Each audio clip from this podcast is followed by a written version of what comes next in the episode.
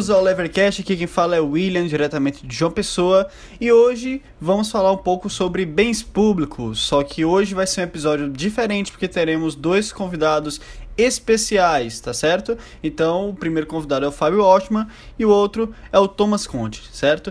Então, o Fábio Ostman, ele foi candidato a prefeito em Porto Alegre é, agora em 2016, ele infelizmente não conseguiu é, esse intento, mas foi importante porque divulgou um pouco mais as ideias da liberdade por lá. Ele é formado em Direito pela Universidade Federal do Rio Grande do Sul, onde também estudou Economia. Ele fundou o Núcleo de Extensão a Direito, Economia e Políticas Públicas. É graduado em Liderança para Competitividade Global pela Georgetown University e em Políticas Públicas pela Leadership Academy for Development, da Stanford e John Hopkins University. Ele é mestre em Ciências Sociais e tem uma concentração na área de ciência política. Já o Thomas Conte, ele é economista, mestre e doutorando em economia pela Unicamp. É, nós vamos falar um pouco sobre bens públicos, porque normalmente se acha que o Estado deve prover esse tipo de bem Vamos tentar desmistificar algumas coisas, falar desde o conceito básico até entrar, é, quem sabe, alguns conceitos mais avançados. É bom que seja um programa, o meu entendo é que seja um programa que dê tanto para o leigo aprender, quanto para alguém que já tem um bom conhecimento sobre isso, aprofundar mais os seus conhecimentos, tá certo? Então, se você tem interesse em aprender mais sobre os bens públicos, não perde este episódio, tá bom? Está começando mais um Levercast.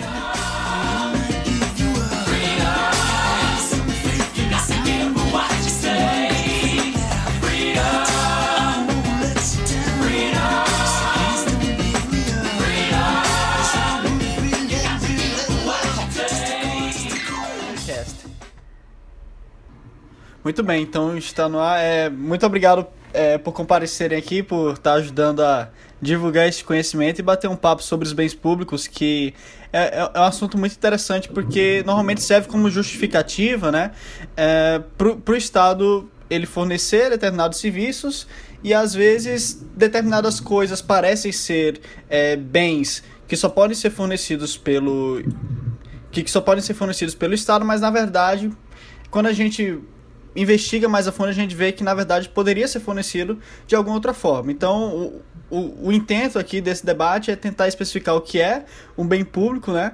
E saber quais soluções nós poderíamos estar colocando para aquilo.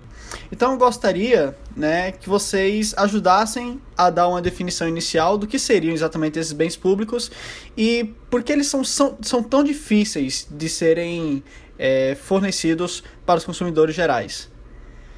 É, quem preferir aí pode iniciar esse debate. Thomas? É, então, sim, colocando um pouco da perspectiva aí de economia institucional e de economia, é, direito e economia, né, Law and Economics, foi uma área que o, o COSE deu grandes contribuições. O principal ponto é essas duas características que você mencionou, que são as características que definem um bem público, né, ser não, não excluível, né, não rival, elas não, não é interessante, do ponto de vista de uma análise de caso, ou para a gente entender os problemas, a gente tomar essas duas características como absolutos.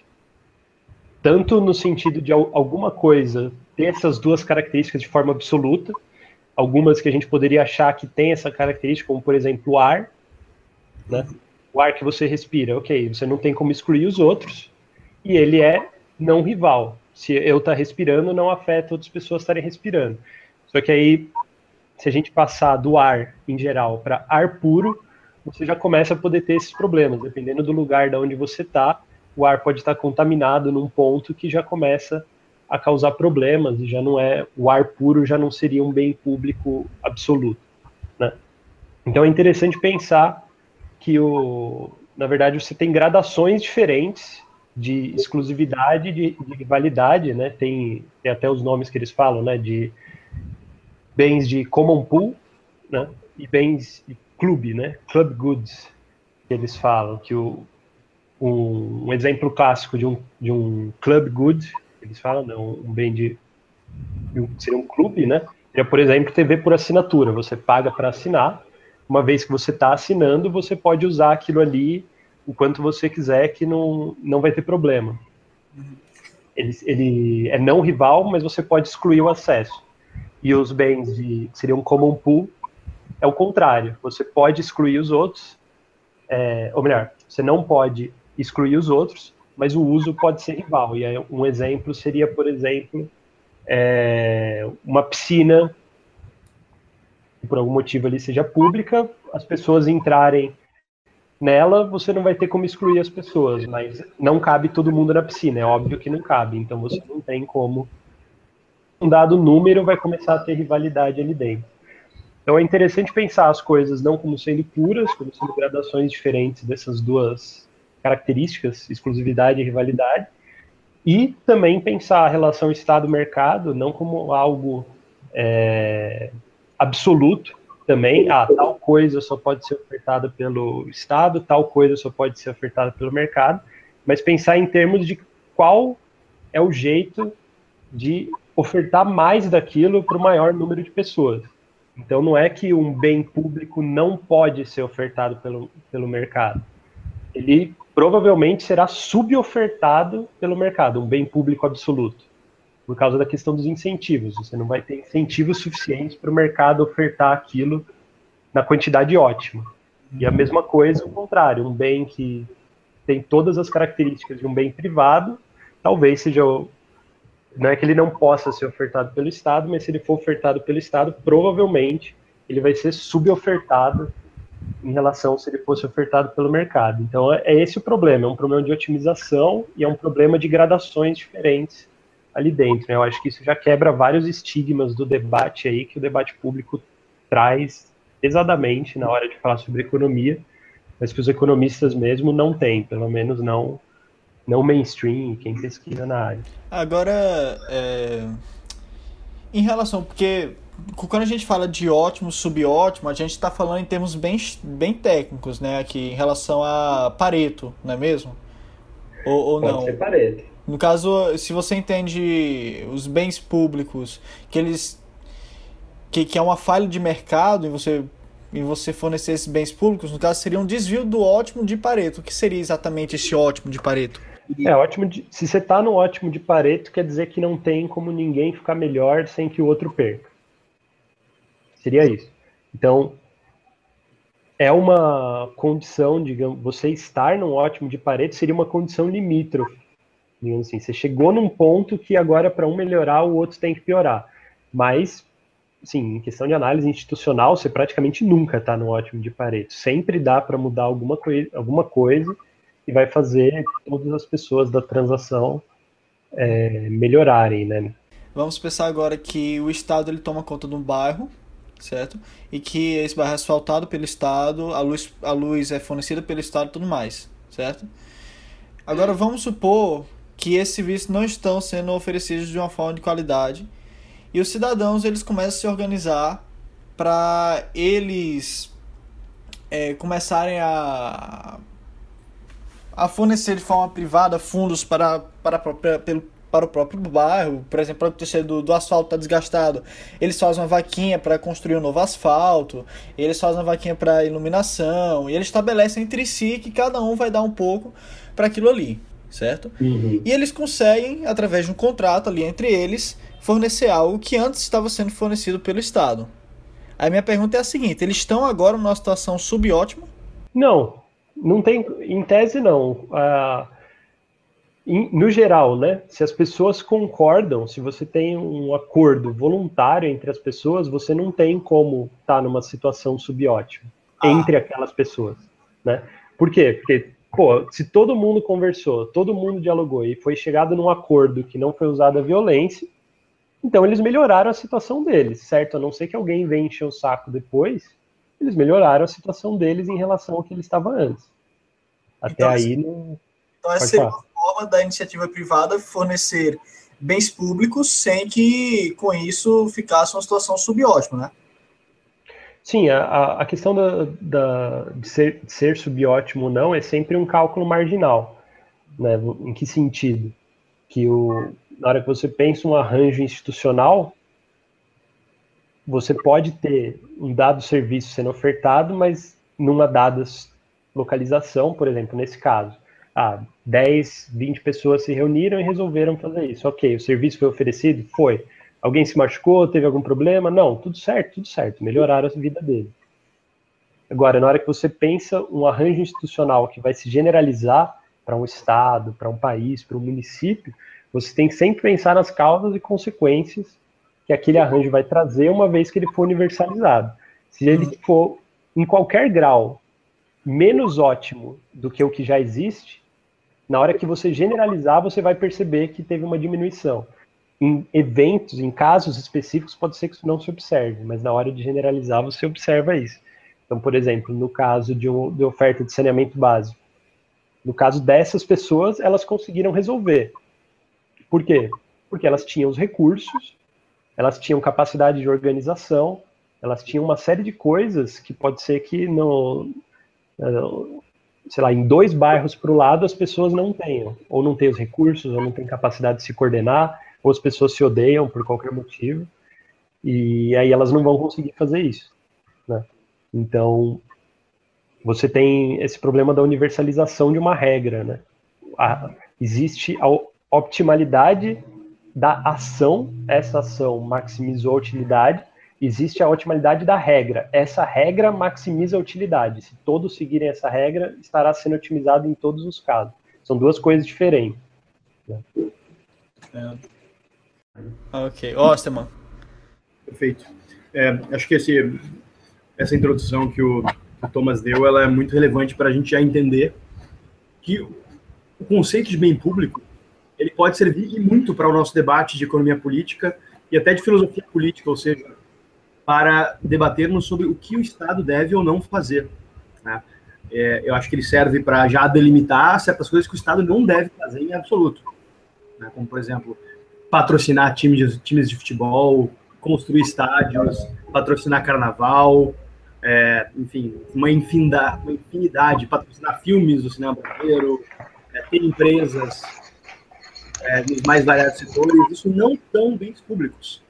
Isso são bens privados sendo prestados pelo Estado de maneira corrupta e ilegítima, ainda que infelizmente legal na maioria das vezes, né? É, e eu acho que é interessante também ressaltar que próprio conceito de bem público ele é, ou melhor, os conceitos de não rivalidade e não exclusividade eles são relativizáveis ao longo do, da, da evolução da sociedade, da evolução do mercado, da evolução tecnológica. Tem até um artigo interessantíssimo do Cousins, que traz um exemplo dos, de algo que se acreditava ao longo da história, que foi um perfeito exemplo de bem público, que são os faróis.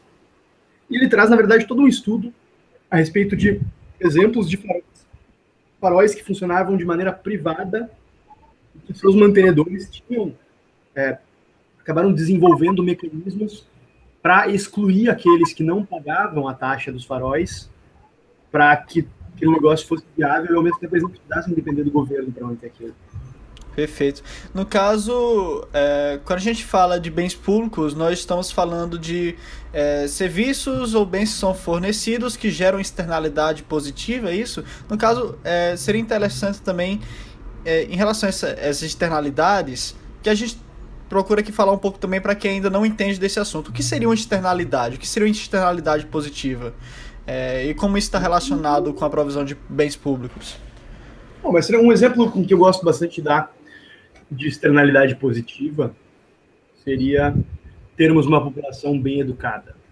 Não há dúvidas de que a sociedade seria muito melhor se tivéssemos uma população mais bem educada, não só porque isso aumentaria o nível geral de produtividade do trabalho, consequentemente haveria um maior, maior processo de geração de riqueza, mas também acredito que teríamos uma sociedade mais civilizada, uma sociedade onde houvesse maior respeito pela liberdade e pela dignidade de terceiros. Aí entra a questão, né? Será que o Estado deveria é, subvencionar essa provisão de externalidade positiva da educação?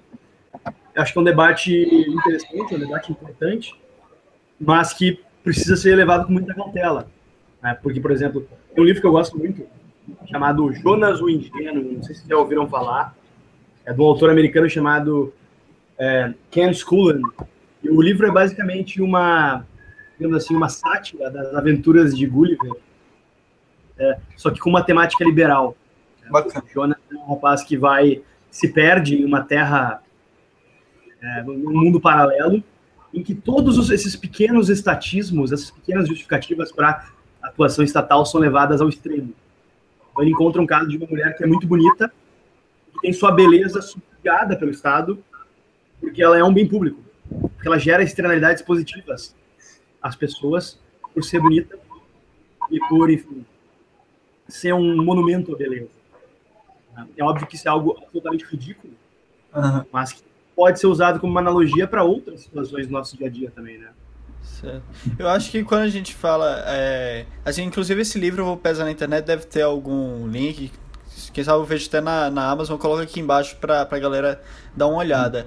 É, acho que quando a gente fala assim. Externalidades positivas, a gente pensa, é algo que eu estou fazendo para uma determinada pessoa em particular ou para uma função é, em particular que outras pessoas vão acabar se beneficiando disso que eu estou fazendo, que não era inicialmente para elas, e elas não vão pagar nada por isso. É a questão do free rider, né? É, então, como é que fica essa questão dessas externalidades positivas? As pessoas simplesmente vão aceitar, Thomas? Então, é, então primeiro um esclarecimento, né? O, o free, free rider, ele é um cara que não precisa necessariamente estar abusando de um bem público, pode ser de qualquer outra coisa mas no geral ele traz um custo. Né? Então, por exemplo, se você está tocando música num bar, você está cobrando um cover para estar tá tocando música naquele bar. Quem está no bar está pagando para você tocar. Agora, se eu ficar ali na calçada imediatamente do lado de fora, eu vou estar tá escutando a música e não vou estar tá pagando o cover, porque eu não entrei no bar. Esse não seria o free rider clássico, né? Porque ele, embora ele esteja, se o fazendo uso de uma externalidade positiva, né, que é escutar a música, não te custa nada para você que está tocando o fato dele estar tá escutando, ele não te atrapalha. Existem casos que esse cara que está ali usufruindo de alguma coisa sem pagar, ele te atrapalha também, ele implica em custos para você. Não tem esse problema. Mas o, o exemplo que eu, pelo menos, gosto muito, que é um que até a Organização Mundial de Saúde usa, é para discutir saúde. Né? Porque quando a gente vai discutir saúde, numa primeira abordagem do problema, é óbvio que todas as relações de saúde não são bens públicos. Em que sentido? Você, a vacina, ela tem um custo, ela é rival e ela é excluível. É, qualquer remédio, qualquer tratamento médico, todas essas coisas têm as características de rivalidade e exclusão. Então, a primeiro momento, você olha para a saúde e fala, ok, isso aqui não tem nada a ver com bens públicos. Só que qual que é o problema? A saúde dos outros é um bem público para você. Em que sentido? Que você, se você está numa sociedade que as pessoas não estão doentes, isso te dá o, isso é muito positivo para você, porque a chance de você ficar doente cai drasticamente e vai ter várias consequências positivas para você o fato das outras pessoas não estarem doentes. Se a gente pensar em AIDS, todo tipo de outra é, de outras doenças transmissíveis, você tem essa questão.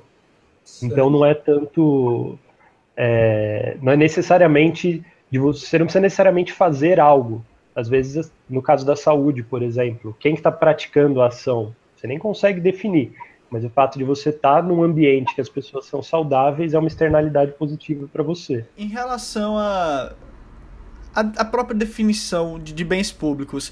É, o Fábio falou que essa definição ela pode relativizar com o tempo. A minha preocupação é que essa definição ela se relative não para é, aumentar o poder da iniciativa privada, mas sim o poder do Estado. Então, o Estado começar a definir mais coisas e mais coisas e mais coisas como bens públicos, quando na verdade eles não são bens públicos. Quando na verdade falta um critério, quando na verdade você vê que o mercado poderia, com a forma criativa, resolver esse tipo de coisa, e o Estado vai começando a assumir cada vez mais é, modalidades, querendo dizer que tudo é um bem público, quando na verdade não é. Por exemplo, é, se eu vendo um perfume para alguém e essa pessoa passa o perfume, isso não, isso não estaria gerando o bem público do cheiro. Então as outras pessoas vão sentir meu cheiro, eu não posso excluir elas, elas vão se beneficiar de alguma forma. É, mas isso acaba que, se a gente pega os critérios de não exclusão e não, não rivalidade, é, poderia ser considerado um bem público, de uma certa forma. Até onde vai essa definição? Existe alguma delimitação? E como a gente poderia impedir do Estado ficar cada vez mais chamando coisas que não são bens públicos de bens públicos? Ou seria realmente relevante a gente ficar chamando as coisas assim? É, o problema de chamar de bem público é que justamente gera um, um, uma justificativa fácil para o Estado prestar isso. Mas no Brasil, sinceramente, hoje eu ficaria bastante feliz se o Estado se limitasse a prestar bens públicos. É, ainda mais com essa ressalva que eu fiz antes, do fato de que bens públicos é, trazem consigo. O conceito de bem público depende de conceitos que são mutáveis ao longo do tempo, que são os conceitos de exclusividade e rivalidade, né? Mas hoje no Brasil seria um grande avanço se o Estado se limitasse a, a prover bens públicos no seu sentido econômico.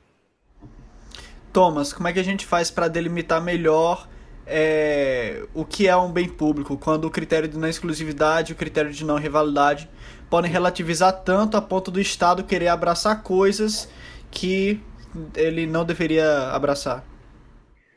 Então, quando a gente coloca a pergunta nesses termos, a gente está entrando no plano normativo da análise, né? Até então a gente estava simplesmente dando definições analíticas, né? Falando o que é um bem público. Ah, o bem público tem essa característica.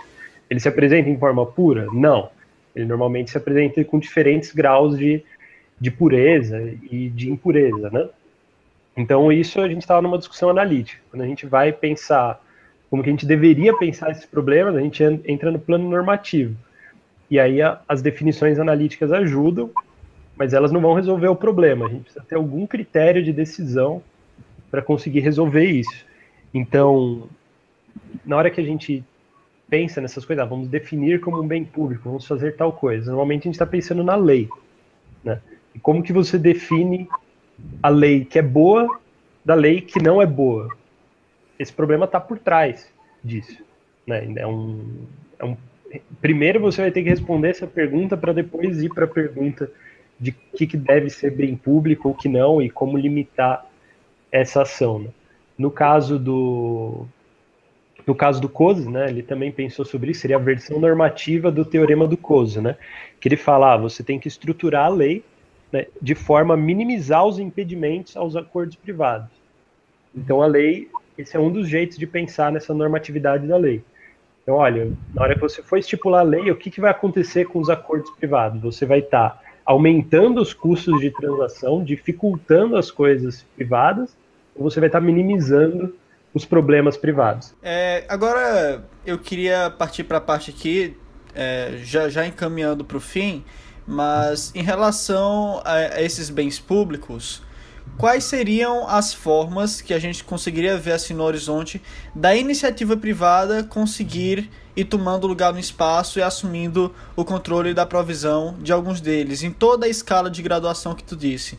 Porque, por exemplo, começamos falando do exemplo da TV a cabo.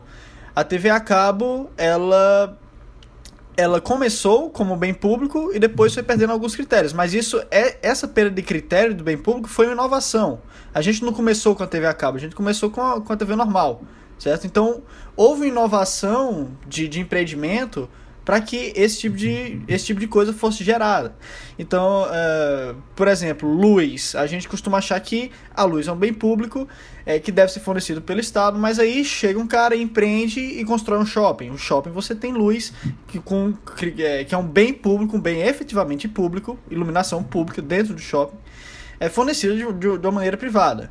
Né? Então eu gostaria de explorar um pouco mais com vocês como a iniciativa privada poderia, talvez, solucionar alguns dos bens. É, essa, esse fornecimento de bens públicos que nós só pensamos que só pode ser fornecido é, pelo Estado. Um exemplo muito bem que, que o Fábio disse no início foi o farol, né? Mas como vocês imaginam a iniciativa privada nesse sentido? Acho que a gente, a, a gente encontra vários exemplos de mecanismos regulatórios de mercado que historicamente foram tratados como funções fundamentais do governo, né? Acho que a própria essa essa tendência à, à uberização dos serviços, como se chama, ou seja, colocar na mão do usuário a possibilidade de avaliar o serviço em tempo real, acaba tirando uma boa parte da justificativa para a gente ter uma imensa burocracia regulatória sobre os mais variados serviços, né? Porque a grande justificativa historicamente para a gente ter essa, essa, esse, essa burocracia regulatória era o fato de que, como são mercados com onde a informação não, não circula tão bem, são mercados com poucos ofertantes, etc., a gente precisaria ter é, uma regulação estatal maior. Mas o que a gente percebe é que a regulamentação, a regulamentação do mercado, por parte do mercado, que é o verdadeiro controle social, acaba funcionando muito melhor. Thomas, quais as formas que você vê que poderia ser financiado um bem público de forma privada e ainda lucrar nesse sentido? Oh, sendo, sendo bem sincero, na hora que a gente entra em qualquer tema específico, praticamente, exceto a questão da justiça, que eu acho que é a principal, né? Exceto a questão da justiça e possivelmente da polícia também, a maior parte dos, dos problemas você pode tem bons modelos que funcionam é, com a iniciativa privada, mas uma coisa é certa, absolutamente todos os modelos é, de, de, concessão, né, de coisas que são feitas de forma pública e vão passar para a gestão privada, isso é algo que é muito importante ter claro, todos os modelos vão ser 100% dependentes da formulação do contrato. Isso é algo que na, na Law and Economics é, se tem muito claro e boa parte do instrumental que ela traz para a gente fazer análise, né, que foi desenvolvida a partir dos estudos do COSE aí, é justamente para pensar nessa questão do contrato e como que você distribui as responsabilidades. Porque você, dependendo de como você passa o que é público para iniciativa privada, você pode estar formando um grande cartel, veja aí o caso das telefonias no Brasil, ao passo que se você faz de uma outra forma, você consegue ter um modelo de concorrência bom, que provê recursos de, é, de forma ótima para a população, né? Então você sempre tem que estar atento para essa questão do, da formulação do contrato, né? Como que você vai fazer essa transferência. Certo. E quando a gente pensa no fornecimento de bens públicos aqui no Brasil, aqueles que estão sendo fornecidos pelo Estado, talvez, é, por exemplo, questão de estradas, de iluminação, questão de é, do ar mesmo, fornecimento de, de um ar que seja é, puro, de certa forma. É, quais críticas a gente, a gente pode fazer em relação a isso? É, e como é que a gente pode pensar? O Estado está fazendo o dever de casa da forma certa? é, alguma forma da iniciativa privada entrar é, nessas áreas que normalmente se cabe ao Estado, em relação a corpos d'água, por exemplo, é, como é que anda a preservação da, é, das florestas e tal, porque é, eu dei uma pesquisada e eu sei que em, em alguns locais é permitida a privatização de, de corpos d'água. É, na Inglaterra, por exemplo, você tem esse tipo de sistema, né? Então, é, eu gostaria de que vocês fizessem uma análise sobre se o Estado vai administrar os bens públicos, de que forma ele deve administrar esses bens públicos, se o Estado brasileiro está fazendo um bom trabalho e o que fazer em relação a isso. O Estado brasileiro está fazendo um péssimo trabalho, né? Ah. tem discorde disso. Thomas? É, eu acho que eu, pensando, por exemplo, em questão das licitações, né? Enfim, não, acho que, como o Fábio falou, a gente nem precisa entrar no mérito da, da má administração do Estado brasileiro, porque a gente ainda está jogando para a galera só, não ia ter muito o que dizer sobre isso. Mas pensando, por exemplo, em questões de licitações, dois formatos, aqui no estado de São Paulo a gente tem dois formatos de licitação que estão um do lado do outro, e a gente enxerga claramente as diferenças que isso tem para a população, né, da forma como você licita uma, uma determinada, um determinado serviço que estava sendo fornecido de forma subótima pelo Estado, que é o caso das estradas. Você tem um modelo de concessão que foi feito aqui no Estado, que era um, uma concorrência baseada em quem oferece o maior aluguel pelo uso da estrada ao governo do Estado. Esses modelos deram para a gente a, a estrada que desce para o litoral, tem um pedágio de 20 e poucos reais, deu os pedágios da Bandeirantes, que agora estão em mais de 8 reais cada um, são dois, e vários outros. E você tem um modelo de concessão que foi feito é, pelo, pelo regime federal, foi feito depois, né, que é o da Fernão Dias, por exemplo, que o pedágio é dois reais. E a estrada ficou de qualidade também, fizeram toda a reforma. Como que foi feita a licitação? O contra... Vencia o contrato quem oferecesse um bom serviço, né, atendesse às qualidades do... exigidas na licitação, quem oferecesse pela menor tarifa. Aí venceu uma tarifa baixa. Enquanto no outro era quem pagasse o maior aluguel para o Estado, então a tarifa ficou enorme. Então, para vocês verem que é realmente complicado, assim, a formulação do contrato que vai definir na hora de você passar do bem, do bem público para o bem privado, né? Pode sair uma lambança e pode sair algo muito bom. Uhum. Entendo. No caso, se. Uh, porque assim, eu entendo que caso eu seja um empreendedor e eu queira fornecer um bem público, eu preciso antes ter autorização do Estado para tentar fazer isso. Então, por exemplo, se é, seria possível, por exemplo, eu dizer, bem, eu quero fornecer um ambiente para pesca que seja completamente limpo e que seja e que tenha peixes o tempo todo e quero lucrar com a, com a, com a pesca. É, eu, eu acho que eu encontraria diversas barreiras, eu acho, não sei nem se seria legal eu dizer que eu quero privatizar um corpo de água para tentar lucrar com esse tipo de, de situação. Então, por exemplo, se eu quero construir uma estrada ligando uma cidade a outra e eu quero colocar vários comércios no lado da estrada, desses comércios lucrar um pouco e com esse lucro é, fazer a estrada, né? Eu quero saber, é, existe uma abertura para os empreendedores tentarem fornecer bens públicos no Brasil? Esse, esse, essa é a grande dificuldade. Hoje no Brasil existe não só uma hiperregulamentação, como existe também um clima generalizado de insegurança jurídica, que acaba afastando potenciais empreendedores que queiram gerar é, soluções privadas para problemas públicos e acabam, quando se embrenham nessa área, acabam se vendo em meio a, a um cenário em que vale mais a pena se engajar no empreendedorismo político, ou seja, encontrar maneiras de azeitar a máquina para ganhar dinheiro do que no empreendedorismo de mercado, aquele no qual se é recompensado pelas inovações em processos produtivos, em alocações de recursos, etc. Então, no Brasil, ultimamente, a gente tem, ultimamente não, historicamente, a gente tem sido muito refratário a, a essa mudança no cenário. A gente tem criado e mantido instituições que geram incentivos imensos ao rent seeking, a que grupos meramente se acoplem ao Estado para obter rendas por meio do processo político, por meio da proximidade do processo político. Certo. É, tem algumas soluções para a questão de, do financiamento de bens públicos, que, que é normalmente uma comunidade ela se juntar e tentar comunitariamente financiar alguma obra, né? É o que acontece nos condomínios, por exemplo.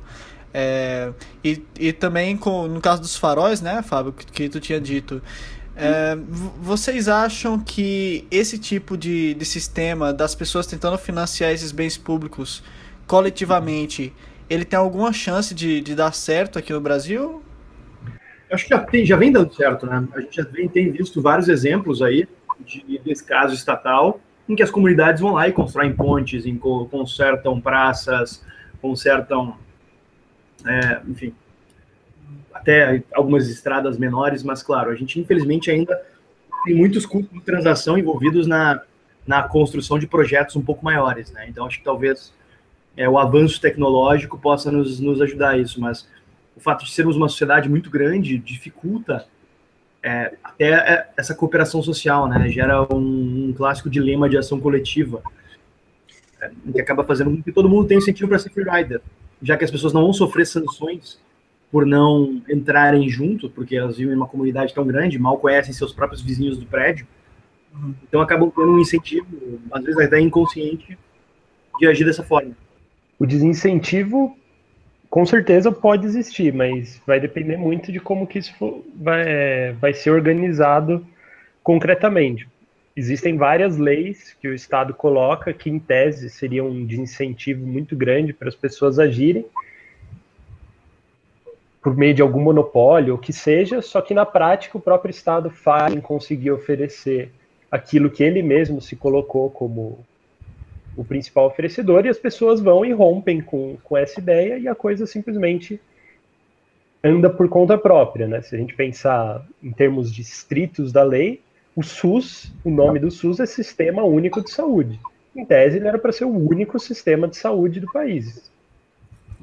Mas a gente sabe que não é o único sistema, as pessoas já se organizaram de alguma forma para tentar oferecer aí, colocar hospitais e, e, suprir demandas médicas que só o SUS sozinho não consegue. Então isso é uma coisa a se pensar, que o mercado ele é o todo mundo. Uhum. Simplesmente todo mundo. E as pessoas fazem acordos de forma espontânea, etc. Então, na verdade, o, o grande dilema que é colocado ao Estado é, é quais são essas regras do jogo que ele vai colocar para as pessoas jogarem a questão dos conluios que existe aqui no Brasil. Você tem uma burocracia imensa, você tem leis complexas e você tem pilhas e pilhas. São criadas mais de 40 leis novas por, por dia no Brasil, né? Envolvendo, incluindo aí as prefeituras e tal. Então você tem uma pilha imensa de, de regulações que elas têm um custo exponencial. Cada regulação a mais gera um custo maior do que a anterior. E o que, que qual é o impacto que isso tem na vida das pessoas. Por um lado, é um desincentivo a você entrar em qualquer ramo por causa dos custos que isso tem para você, e ao mesmo tempo esse é um incentivo para você tentar burlar isso. Se você tiver muito poder, muita influência, muito rodar nos círculos políticos, você vai conseguir furar essas, essas muitas regulações, porque ele, o Estado te deu os incentivos para fazer isso. Legislação ambiental, por exemplo três anos para conseguir uma aprovação de uma legislação ambiental. Isso é um incentivo enorme para você pagar milhões que seja, se você tiver esse poder, subornar quem tiver que subornar, pra, porque o custo de esperar três anos é muito maior do que um, dois, três milhões de reais. Então essas leis erradas criam, essas leis que não seguem essa norma, né, de minimizar o impedimento ao, às tentativas privadas de resolver os problemas, elas têm esse impacto de aumentar a corrupção e aumentar o, várias ineficiências dentro do próprio Estado também. Certo. Então o que, é que a gente pode tirar dessa discussão toda aqui, né? Muito foi falado, né? A gente falou sobre custo de transação, falou sobre os contratos, sobre a questão da lei, sobre licitação. É... E aí, Fábio, o que é que tu tira dessa discussão toda em relação aos bens públicos? Acho que é uma temática essencial para a gente entender as limitações do poder do Estado e a gente poder ir sempre é, trabalhando na fronteira e, gerando pequenas revoluções marginais para mostrar que o papel do Estado pode e deve ser frequentemente checado e reduzido. Né? Porque o conceito de bem público ele também é atualizado conforme a tecnologia se avança, a sociedade avança e descobre novas formas de cooperação. Então, acho que é um tema muito relevante enfim, te parabenizo por trazer ele aí para poder ilustrar um pouco mais teus, teus ouvintes. O tema é importantíssimo, também agradeço aí o convite de participar, gostei muito da conversa, espero ter ajudado de alguma forma. E a mensagem que eu deixo aí é assim, não tomar as coisas como dadas, né? Principalmente estudar essa parte, a área de economia tem muita coisa para agregar na parte pragmática mesmo, viu? Todas essas coisas de formulação de contrato, os limites do direito de propriedade, tem tudo teoria sólida por trás disso e formas muito sofisticadas e muito pertinentes de se pensar esses problemas. Então, para quem tem interesse nessa disputa aí, Estado, Estado versus mercado, não pense que é que a coisa se encerra em mera retórica, assim, dá para ir muito a fundo nisso e fazer contribuições verdadeiras sabendo como elaborar um contrato, como fazer uma privatização, como fazer uma licitação. Falta gente no Brasil com esse conhecimento, então saibam disso aí, porque falta gente com esse, com esse conhecimento no país. Eu fico, eu fico otimista em ver que cada vez mais a análise econômica do direito, né, o Law and Economics, e a própria teoria da escolha pública tem ganho espaço nos debates acadêmicos e na opinião pública são temas fundamentais, né? Infelizmente, no Brasil, historicamente, o direito, e mais especificamente o debate regulatório, acabou ficando muito preso às variantes jurídicas e políticas, ignorando, infelizmente, o debate econômico, que é uma ferramenta fundamental para o direito. Né? Eu comecei a estudar direito, eu comecei a estudar economia enquanto eu estava na faculdade de direito, comecei e justamente atraído em boa parte pelo Law and Economics. Né? Eu tive grandes mestres aqui no Rio Grande do Sul, como o professor Luciano Tini, professor Cristiano Carvalho, professor Ronald Hilbrecht, que são entusiastas e são alguns dos líderes nessa área de pesquisa que tem crescido tanto, que é o Law and Economics no Brasil. Uhum. Com certeza, é. a gente está tá crescendo, nos últimos 10 anos cresceu bastante a Law and Economics. Vamos abrir aqui no Sudeste a primeira especialização nisso, a gente está abrindo agora na Unicamp, né? O professor Marcelo Justo abriu, vamos, o Luciano Tim tá, tá junto com a gente também. É, vamos começar a primeira turma em março, já tem muita gente interessada. Então, nossa esperança é que isso continue crescendo no Brasil, porque realmente nos cursos de direito isso praticamente não existe, e nos cursos de economia também não. Mesmo nas faculdades excelentes de economia, na graduação isso não é ensinado. Não tem uma matéria, análise econômica do direito, direito e economia, simplesmente não é dado. Então, tem muitos desafios aí pela frente. Thomas e Fábio, sugestões para estudo dos nossos ouvintes. O que vocês indicam para eles para eles se aprofundarem mais nesse tema?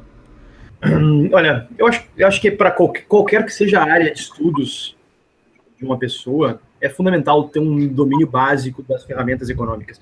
Entender como funciona uma curva de oferta e demanda, entender a importância dos incentivos no mercado.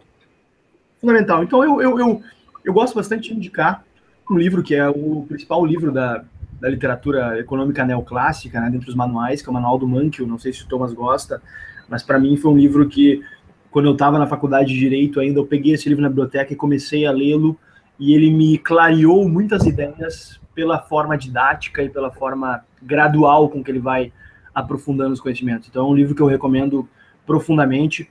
A gente sabe que entre o pessoal é, da linha liberal, o pessoal da escola austríaca, se tem às vezes um certo menosprezo pela economia neoclássica, mas acho isso uma grande bobagem, porque na verdade a própria economia austríaca é, um, é uma escola neoclássica, uma escola que bebe das fontes neoclássicas, apesar de ter suas divergências em relação ao uso de modelos, ao uso de métodos matemáticos, mas enfim, a gente não pode descartar contribuições essenciais para a compreensão de fenômenos complexos da nossa sociedade.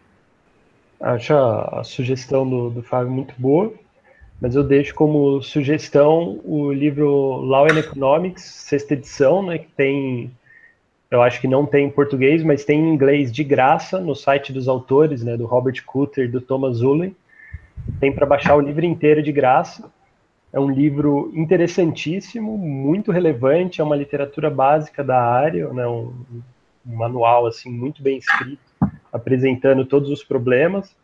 E ele é especialmente interessante porque para quem não é tão afinado na parte matemática da economia, ele discute, ele pega o que é, sim, fundamental, principal, que vai precisar, não importa é, aonde você esteja, né? Realmente um pouco do ferramental econômico é importante para todo mundo.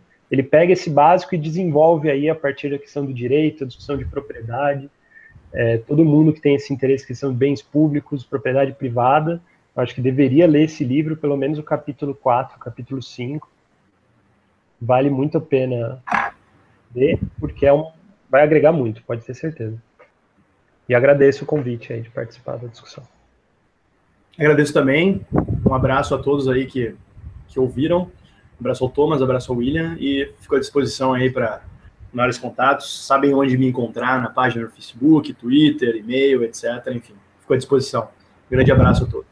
Agradeço também, Fábio. Fico à disposição também aí no Facebook, em todas as, todas as mídias. Então é isso aí, galera. Muito obrigado por terem escutado aqui, até aqui. Se você gostou desse episódio, não esquece de compartilhar, espalhar isso aí. É, se você não gostou, espalha também. O importante é que espalhe. Mas se você realmente gostou, não esquece de dar é, uma contribuição, tá certo? Tá aí embaixo a minha carteira Bitcoin e também a agência da Caixa Econômica Federal, tá bom? Muito obrigado, galera. Mandem críticas, sugestões, comentários, perguntas, dúvidas, que eu vou estar tá, é, analisando tudo, tá bom? Muito obrigado. Tenham todos uma boa semana.